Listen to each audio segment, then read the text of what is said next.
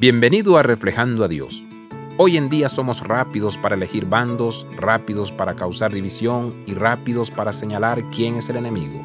Parece que nos dividimos por todo. Con frecuencia, la iglesia refleja estas divisiones. Dividimos con la música y los colores de la alfombra. Dividimos por raza y cultura. Nuestras opiniones se dividen sobre cómo alcanzar a nuestros vecinos. Nos dividimos por la situación económica. Nos dividimos por denominación y preferencias políticas. Esta división perjudica nuestro testimonio como cristianos. No necesitamos resolver todos los desacuerdos para superar la división. Dios no está pidiendo un acuerdo o uniformidad total. Dios está pidiendo armonía. En la música, la armonía no significa que todos cantemos las mismas notas, significa que cantamos en conjunto el uno con el otro. Cooperamos a pesar de nuestras diferencias para crear algo completo y hermoso de lo que podríamos hacer por nuestra propia cuenta. Esta es la visión de Dios para la iglesia.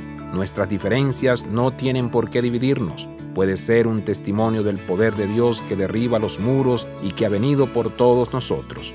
¿Cómo podrías contribuir a la armonía de la iglesia? ¿A las relaciones entre cristianos de diversas denominaciones? ¿Qué canción podemos cantar juntos? Abraza la vida de santidad. Visita reflejandoadios.com.